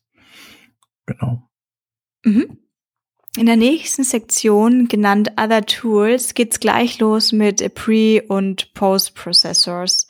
Und da würde ich, ähnlich wie auch schon heute mal gesagt, mich fragen, teilweise, wie viel Gewinn das alles gebracht hat, aber wie viel es auch verkompliziert hat ähm, gerade was jetzt Bildpipelines und wie hieß das von früher, ähm, bevor man Webpack und sowas hatte? Das ist äh, immer noch Grunt und Galb oder Grunt so? Grunt und Galb, danke.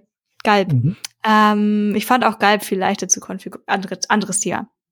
Ähm, aber hiermit bin ich immer so drüber gestolpert oder sehe oder bin ich früher drüber gestolpert und sehe auch heutzutage noch Artikel drüber, äh, was ist eigentlich SAS und was ist eigentlich Less und ist das nicht irgendwie das Gleiche, aber eigentlich schreien mich jetzt gleich ganz viele Leute an, dass es doch was ganz Unterschiedliches ist und warum schreien schon wieder alles so?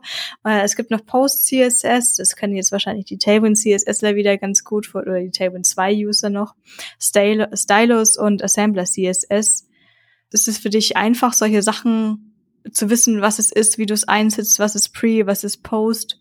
Oder ist das für dich hm. auch eher in der Rubrik, äh, man muss es halt mal irgendwie konfigurieren und dann wird es hoffentlich funktionieren? Hm, nee, also da, das äh, ist für mich noch okay hier. Also Webpack ist halt, ist natürlich ungeschlagen an der Spitze der äh, magischen Tools, die, wenn sie dann, wenn die Magie versagt, äh, einen in den Wahnsinn treiben. ähm, genau, SAS ist manchmal auch so ein bisschen so, weil äh, wenn man das dann installiert, dann muss das ja mal ein Binary kompilieren. Das geht dann halt manchmal auf irgendwelchen Plattformen nicht und so. Das ja. nervt dann auch. Ganz genau, das ist so mein Problem, was ich mit SAS hatte, wo, ai, ai, ai, wo es dann halt einfach in der, in dem Environment, in der Umgebung nicht mehr funktioniert hat. Ja, und dann? Was machst du dann? Genau, wobei ich, ich glaube, ähm, ich meine, es gibt jetzt ja Dart SAS und nicht mehr Cäsars und ich glaube, ja, da ist es, genau, da ist es irgendwie, ist es ja, glaube ich, nicht mehr nötig. Das ist, aber vielleicht irre ich mich auch. Ähm, genau, SAS. Das ist korrekt, aber du brauchst natürlich auch die Plattform, wo du dann ja. da CSS ja, benutzen kannst. Genau. Ähm, ich finde SAS immer noch fantastisch. Ich benutze es auch. Und zwar ähm, ein bisschen auch zum, ähm, also für Variablen, die ich äh, vielleicht auch, die ich mit Custom Properties auch ablösen könnte mittlerweile. Also jetzt, wo langsam alle Browser gestorben sind, ähm, die keine Custom Properties können. Aber ich äh, finde eigentlich an SAS am besten die Convenience, dass man eben sein CSS gut in einzelnen Dateien organisieren kann und dass man auch ähm, so BEM-Klassen einfach, äh, also man muss nicht, muss die nicht immer ausschreiben, weil die teilweise recht lang werden können, sondern man kann da ganz gut eben mit dem kaufmännischen Und-Zeichen, das, das ja viele fürs Nesting verwenden, ähm, kann man ganz gut eben äh, einfach sagen, keine Ahnung, Komponentenname und dann ist da drin verschachtelt einfach so ein kaufmännisches und und dann Unterstrich, Unterstrich, ähm, Child oder sowas und der expandet das dann zum, zum vollen Klassennamen. Ich muss nicht so viel tippen. Genau dafür finde ich es gut. Ich kann überall Media Queries äh, reinstecken und so die, die Vorteile, die mag ich an SAS und darum möchte ich das eigentlich immer noch gerne benutzen. Genau, Less habe ich mal benutzt in einem Projekt, aber konnte gegen SAS irgendwie nicht anstinken. Das einzig Gute ist halt, du brauchst es, äh, das, das ähm, braucht nur JavaScript.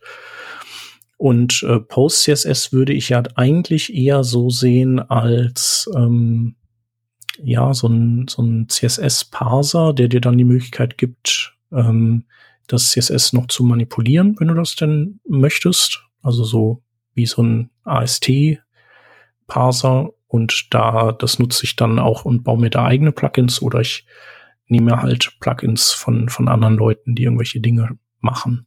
Ähm, genau, das, also PostCSS habe ich eigentlich auch immer im Einsatz. Und die anderen Stylus war mal eine Zeit lang ähm, auch, auch so ein äh, JavaScript-basierter äh, Preprocessor, der aber jetzt, glaube ich, gar nicht mehr so en vogue ist und Assembler kenne ich nicht. Mhm. Die nächste, der nächste Block hier wären über Utilities. Ein bisschen durchgemischt. Ähm, beginnt mit Style Lint, dann äh, Purge CSS, Purify CSS, Prettier für die Indentions, Style, Code, äh, Syntax, ja, bisschen Zurechtschubser. Ähm, der Auto-Prefixer für die Vendor-Prefixes, CSS Nano. Ich hoffe, ich spreche diese ganzen Sachen jetzt immer korrekt aus. Ich schreibe die normalerweise nur. Und etwas, was ich noch nie gehört habe, ACSS. Kenne ich auch nicht. Kennst du Keine ACSS? Ahnung. Okay, gut. Wow. Puh.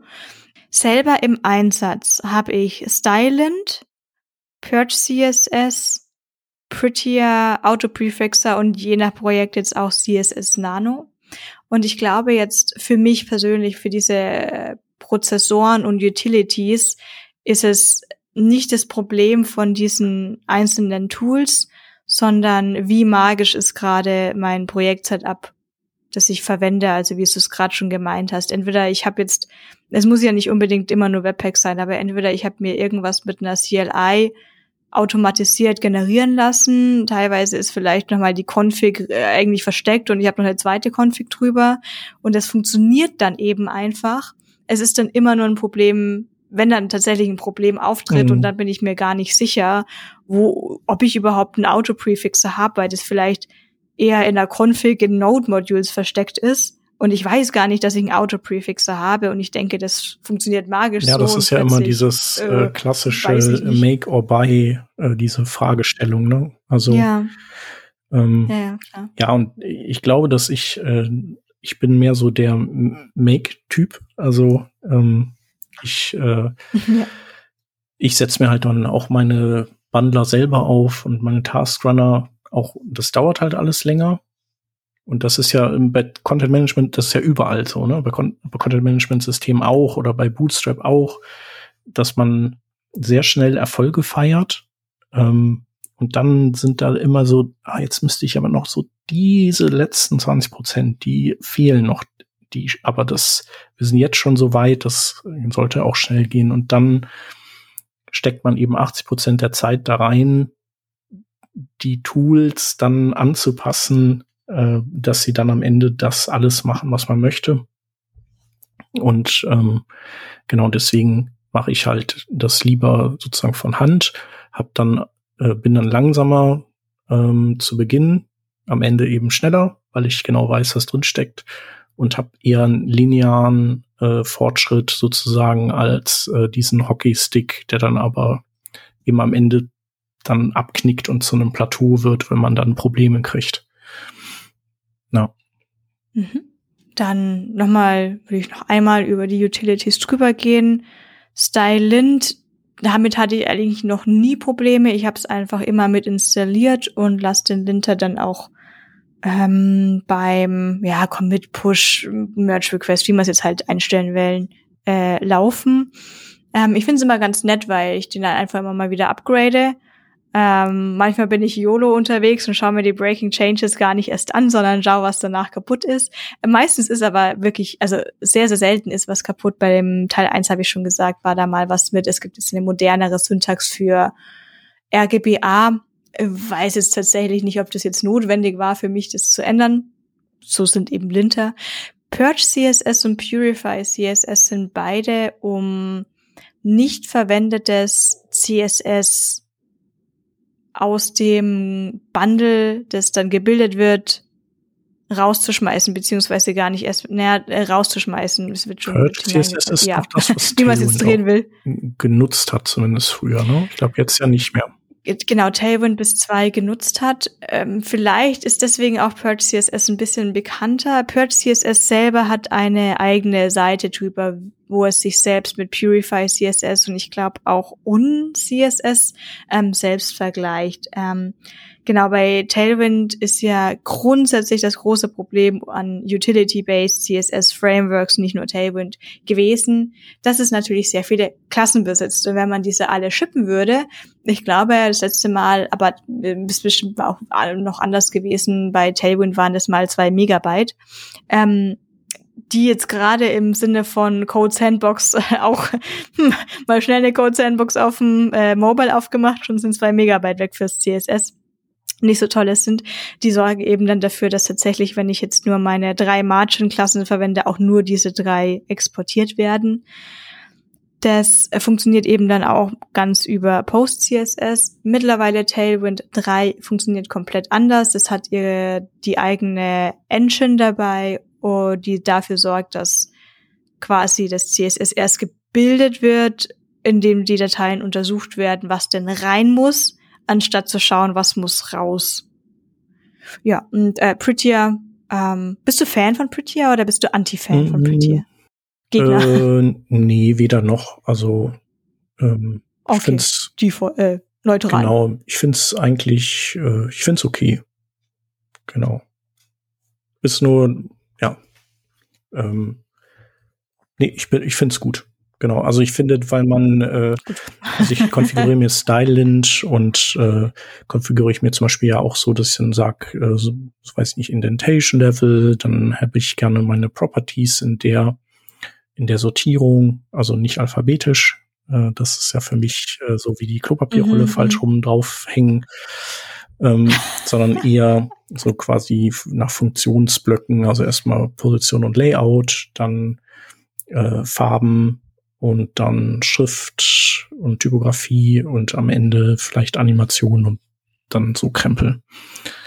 Ähm, und dann mhm. finde ich das halt ganz schön, wenn man da vielleicht irgendwen hat, der das schon für einen alles passend umsortiert. Ja. Ja. Also für Tailwind-Klassen habe ich auch einen Sortierer ich weiß jetzt gar nicht, ob das ein ähm, Package war oder ein Linter war oder ob ich das einfach nur in VS Code installiert habe. Aber ich sortiere mir auch die Tailwind-Klassen zurecht. Aus dem Grund, weil dann kann man sich nicht mehr drüber streiten, wie es richtig ist.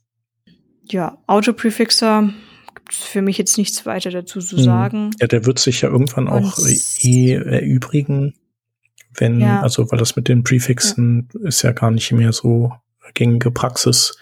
Und ähm, genauso. Ja weiß ich, ich glaube, irgendwann können wir den einfach rausnehmen. Und bei CSS Nano da ähm, gehöre ich dann doch in die Rubrik, dass ich mit irgendeinem Tool mir das Projekt erstellt habe und irgendeinen Minifizierer oder CSS Nano oder ähnliches kommt meistens irgendwie mit und das funktioniert dann und muss nicht geändert ja, werden. Also bei CSS Nano, da muss man. Ähm, ja, es ist ein Kom Kompression, wird komprimiert. Äh, genau, also der CSS macht so, so Sachen. Also tatsächlich kannst du bei CSS ja gar nicht so viel, ähm, also da kannst mhm. du nicht so viel machen ja. wie mit irgendwie in JavaScript mit Uglify und äh, äh, Tersa oder wie das heißt.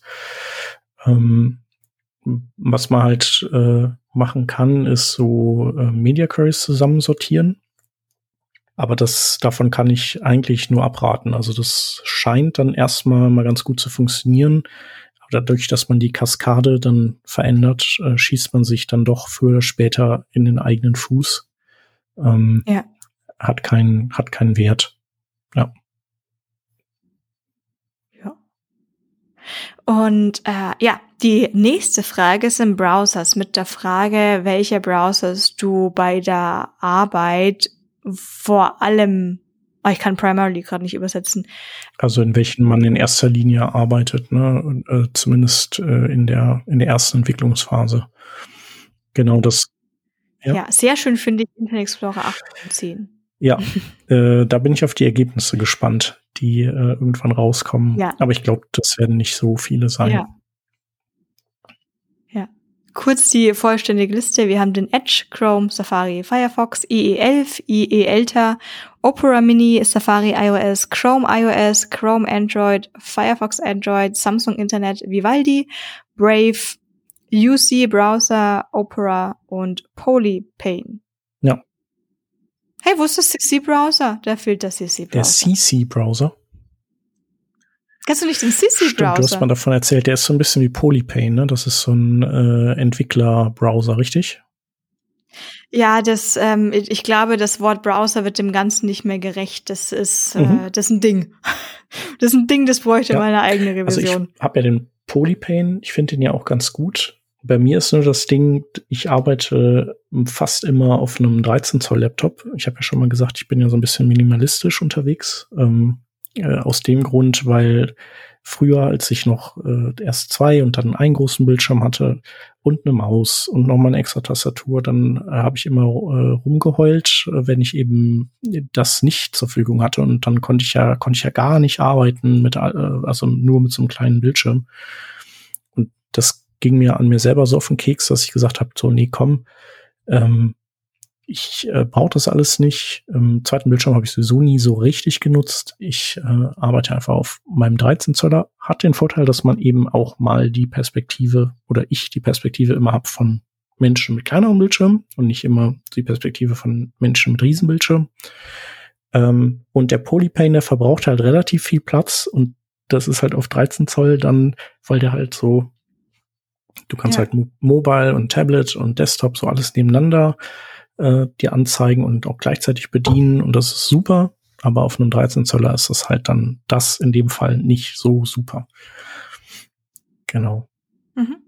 Ja, ich glaube, dass bei dem Sissy-Browser, ich verwende gar nicht hauptsächlich die Funktion, mir da mehrere Devices anzuschauen. Ähm, Meistens liegt es auch am fehlenden zweiten Monitor gerade. Äh, aber es hat so super coole Einstellungen, dass du schnell mal deinen Color äh, Scheme ändern kannst, auch auf Auto oder Dark zu setzen, ohne dass mhm. du jetzt in deine macOS oder Windows Systemeinstellungen reingehen musst. Und wirklich viele kleine hilfreiche Tools.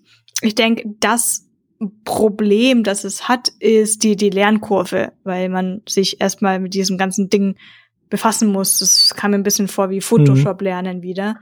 Äh, und das ist natürlich so eine kleine Hürde, weil ich gedacht oh, jetzt habe ich ja voll den krassen äh, Entwicklungsbrowser und äh, ups, ich müsste ihn erstmal ja, lernen. Ja, genau, ist ja bei allen, allen ähm, genauso auch eine also, IDE ja. irgendwie ja. gut zu kennen, ist hilfreich und ja. ja. Mhm. Genau. Ansonsten persönlich ich muss natürlich alle Sachen im Safari testen und ich benutze den Safari privat aufgrund der ähm, device-übergreifenden Lesezeichen und diesen ganzen Späßen. Ähm, ich würde Safari absolut nicht zum Entwickeln verwenden. Ich äh, bin gespannt, ob sie es mal ändert, aber natürlich muss ich die, die ganzen Sachen testen, weil es doch der Browser ist, wo am meisten die Sachen ein bisschen anders funktionieren. Ähm, und dementsprechend entwickle ich in erster Linie im Edge-Browser. Und das richtet sich aber teilweise, also das richtet sich meistens nach der Usergruppe, die in erster Linie auf die Webseite geht, für die ich da gerade arbeite. Und das ist einfach der Chrome-Browser. Ich habe Chrome nicht installiert, ich habe Brave nicht mehr installiert. Ähm, dementsprechend bleibt Edge übrig für meinen mhm. normalen mhm. Use Case.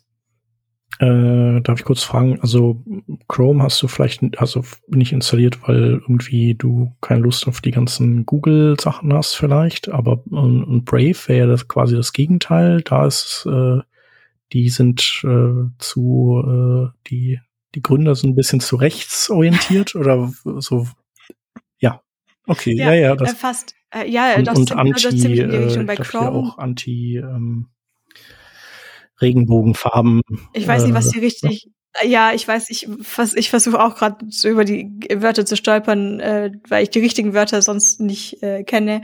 Aber Brave, genau, haben die Gründer Sachen ich weiß gar nicht, ob es Gründer, Gründer, ich habe keine Ahnung, ehrlich gesagt. Ich glaube, ob es mehrere sind, aber ich habe da doch einiges drüber gehört, das nicht so ganz freundlich war. Und da es genügend Alternativen gibt, gibt es auch für mich keinen Grund, ähm, so ein Produkt dann mhm. ja, zu, zu unterstützen, indem ich es nutze. Aber wollte mich davon eigentlich auch abgrenzen.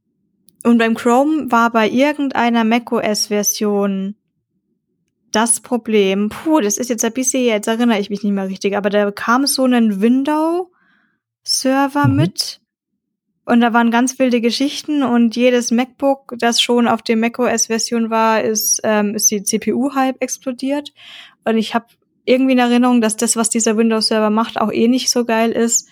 Ähm, und hat da auch gesagt, ja, pf, wozu brauche ich Chrome? Weil da gab's, äh, gibt ja Brave und jetzt war so, oh, wozu brauche ich mhm. Brave? Gibt ja Edge. Ähm, so war dann die, ähm, okay. die Laufbahn. Ja, ja. Definitiv nachvollziehbar. Genau, also ich bin, ich bin in Chrome ja. immer unterwegs. Ähm, genau, und dann, ja, dann zum Testen, dann nehme ich halt den Firefox und dann äh, starte ich äh, Browser Stack oder habe vielleicht ein, mhm. ein äh, iOS-Gerät und teste dann auf iOS. Genau. Das sind so die, die Kandidaten. Und ganz, ganz selten gucke ich auch mal mit dem Internet Explorer 11, einfach um zu schauen, wie sehr alles äh, auseinanderfliegt. Und dann denke ich mir oft, hey, das fliegt ja gar nicht so sehr auseinander. Nicht schlecht. So. Ähm, freue ich mich drüber. Nee, ist ein schöner Mitnahmeeffekt. Bei der letzten Box auf dieser Seite von den Other Tools, ähm, ich meine, das Survey ist jetzt schon geschlossen, kann ich aber jetzt auch noch jeder Person draußen empfehlen, das mal selber durchzuklicken. Da geht's, und das ist einfach so eine schöne UI, allein deswegen schon. Bei der Library-Evaluation, wie man sich selbst dafür quasi entscheidet, ähm, wie man eine neue Bibliothek evaluiert. Und da sind solche Sachen dabei wie die User Base Size, die Developer Experience, Hype und Momentum, Accessibility Features, äh, Creator und Team, Community and Inclusive Inklusivität, oh, es wird, wird spät, Entschuldigung. Inklusivität, mhm. ich versuche, das ist das, das Problem, dieses Englisch zu lesen und ich versuche es noch in meinem Kopf zu übersetzen. Dann denke ich mir, da kommt eh nur was Falsches raus und dann kam was Falsches raus. User Experience und Dokumentation. Ähm, kann man sich mal selber da so hinterfragen, weil ich habe da schon ein bisschen ge gebraucht, mhm. um mich zu entscheiden. Zwischen, zwischen teilweise, was möchte ich antworten und was wäre die ehrliche Antwort. Ja, das auch. ist also wie so ein quasi so ein Turnier, also quasi Accessibility gegen Dokumentation. Was ist dir wichtiger? Okay. Dann, ich habe Dokumentation angeklickt. Ähm, Dokumentation kommt weiter, Accessibility ist raus und so am Ende gibt's dann eben ein, ein Gewinner-Ding. Ähm, das an sowas finde ich halt immer nur blöd, ja, dass äh, manchmal so zwei doofe Sachen gegeneinander gepitcht werden. Und dann ist das mhm. so, ja, ja, pf, ja, also finde ich jetzt irgendwie doof. Ähm, Daddy was anderes. Da hätte ich an anderer Stelle eben zwei, die gegeneinander gepitcht wer werden, beide ja. rausgeworfen und dafür lieber hier zwei weitergelassen. Aber also ja, genau, vor allem das unten User Experience gegen Dokumentation. Also wie soll man sich denn da entscheiden? Ich frage, ich weiß auch nicht so ganz genau, was ist der Unterschied zwischen Developer Experience und Dokumentation. Ich weiß naja, gar User nicht. Experience ist, ist ja, also müsste ja theoretisch der, der ähm, deine deine Kundschaft sein. Äh, genau. Ja. ja, ja, ja. Aber es gibt hier ganz oben, da ist es User Base Size versus Developer Experience. Und unten ist es die User Experience versus Dokumentation. Aber ich dachte einfach, eine geile Dokumentation wäre das gleiche wie eine Developer Experience. Mhm. Vielleicht ist das jetzt ein bisschen einseitig betrachtet. Ja gut, auf jeden Fall dazu. Äh, ja. User Experience versus Developer Experience würde ich eigentlich so super schnell sagen, uh, User Experience. Aber, aber kann man auch anders mhm. argumentieren. Ja, ich finde halt, ja, Ah, da können wir auf genau. jeden Ach, ist nicht leicht. Ich glaube, das ist aber auch, äh, muss man jetzt auch gar nicht so. Sind, sind auf jeden Fall alles Aspekte, die eine Rolle spielen und äh, ob man da immer alles so, ob man immer nur sagen kann, so hier, das ist mir jetzt am allermeisten wert, weiß ich nicht. Ist halt jetzt so die Spielart von, von dieser Survey. Ja, ich, äh, ist ja auch nicht, dass äh, im Endeffekt nur das zählt, diese eines, was am Ende rauskommt. Ähm, aber es ist, es ist vielleicht ganz spannend, sich das äh, mal anzuschauen, um sich selbst zu hinterfragen. Ähm, auch die Tools, die man so bisher ausgewählt hat nach bestimmten Kriterien und jetzt so retrospektiv zu sagen, war das eigentlich gut oder hätte ich vielleicht doch nicht dem Hype äh, folgen ja. sollen. Oder bin ich nicht auf den Hype aufgesprungen und jetzt ähm, ist der Zug schon abgefahren, wie auch immer. Ähm, ich würde jetzt einmal noch mal kurz weiterspringen zu der CSS-Benutzung. Da wollte ich, fragen, ob wir das vielleicht einfach überspringen wollen, weil das ist äh, relativ öde. Ja. Äh, genau.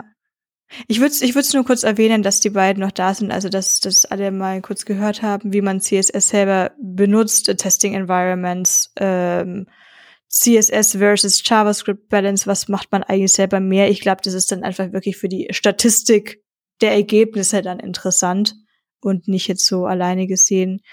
Und der letzte Schritt wäre noch ein bisschen Ressourcen, wie man eigentlich CSS lernt, wie man sich up to date hält, etc. Genau. Da ist bei den Ressourcen, da ist natürlich ganz, äh, ist sehr schön, dass äh, wir da tatsächlich auch äh, den Weg reingeschafft haben. Ja. Das ist super. Ja, sind wir ein bisschen uh, im Fernsehen. Ja, sehr cool. Genau. Ähm, ja, sondern gibt, gibt viele spannende Ressourcen. Ähm, genau. Äh, und da sind wir natürlich auch gespannt, was, was da, was da rauskommt. Ähm, ja, ich würde sagen. Damit eröffnet, ich damit eröffnet würde übrigens bald in Preview Mode auch State of JS 2022. Mhm. Ja, da werden wir auf jeden Fall auch wieder äh, das retweeten, wenn, wenn wir das sehen. Mhm. Ich hatte auch den äh, Hauptmacher dieser, dieser Surveys, das ist diese, der Sascha Greif, den äh, hatte ich auch mal angeschrieben, ob der sich vorstellen könnte, die Ergebnisse im CSS Café Meetup mal so ein bisschen zu präsentieren. Mal gucken, ob das, ob, ob das was gibt. Fände ich auf jeden Fall schön.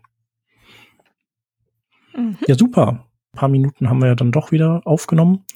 Ja, haben wir aber den zweiten Teil noch hier schön verarbeitet.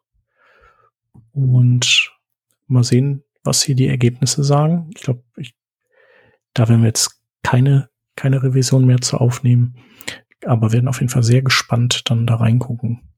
Ja, auf jeden Fall tweete ich dann auch über die, die Ergebnisse und wenn sie draußen sind, über einen Working Draft Twitter. Genau, wenn, Vielleicht müssen wir das nächste Mal ein bisschen früher aufnehmen, wo so ein Espresso trinke. Ich entschuldige mich für diese ganzen Versprecher heute. Alles gut, so schlimm war es ja überhaupt gar nicht. Also ich glaube, das ist ein, ein sehr subjektiver Eindruck. Alles gut. Ähm, genau, ja, ich hatte auch noch ein paar technische Probleme, deswegen haben wir ein bisschen später gestartet. Und Vanessa war eh schon eigentlich müde. Ne? Hast du dein Powernap noch gemacht, das du machen wolltest? Nein, ich war ah, auf TikTok stattdessen. Naja, kann man nichts machen. Super. Ja, dann ja. Äh, darfst du, kannst du jetzt äh, es dir gemütlich machen im Bett. Wetten, jetzt kann ich nicht einschlafen. schon schon zu spät. Dann kannst du, kannst du TikTok gucken. Ähm, ähm, bevor jetzt alle denken, dass es so draußen 2 Uhr nachts wäre. Es ist jetzt 22.19 Uhr. Ja. ja, aber für manche, für Frühaufsteher ist das halt schon spät. Genau. Ich werde ja auch ja. immer da um, ich werde ja auch morgens immer von Kindern aus, aus dem Bett sozusagen ge, äh, geprügelt, beziehungsweise der Wecker äh, sagt mir, ich äh, sollte aufstehen, damit dann irgendwie für die Kinder alles fertig gemacht werden kann. Insofern kann ich das nachvollziehen. Ich hatte jetzt letztens eine, eine Situation, eine, ein Erlebnis, eine Erfahrung gemacht, das ich noch nie hatte. Ähm, wir waren zu viert in München ähm, beim Essen. Ähm, Kollegen waren da, kamen angereist. So, boah, man sieht sich sonst nie. Und ich wusste aber gar nicht, dass die alle mhm. Frühaufsteher sind. Und dann ähm, zwei andere sind danach noch auf die Push-Konferenz gegangen und ich halt wieder nach Hause gefahren und habe dann aber noch so gemeint, so, weil ich habe ja eh nur alkoholfrei oder Wasser äh, getrunken, weil ich gefahren bin und ähm, gemeint so, ja, und wie ist, äh, wollen, wollen wir noch was trinken oder wollt ihr noch was trinken? Ähm, obwohl ich selber schon so ein bisschen müde wurde. Ich dachte, ich kann ja jetzt, jetzt nicht wieder der Partypooper sein. Und dann haben wir ein, alle gesagt, ja, nee, ist doch 21 Uhr, wir gehen jetzt Wird Zeit fürs Bett, ne? Oh, das war so ein schönes Erlebnis. Ja. Zum ersten Mal ist mir das passiert, dass wir alle einfach gehen durften. Man Schön wird ja auch älter, ne? Und äh, Morgenstunde ist ja auch nicht schlecht. Ja, Morgenstunde ist die beste Stunde. Auf jeden Fall. Super. Gut. Also, dann äh, guten Abend, gute Nacht. Äh, vielen Dank den Hörern und Hörern fürs äh, rein äh, sozusagen. Und äh, dann hören wir uns nächste Woche wieder. Ciao, ciao. Bis dann. Tschüss.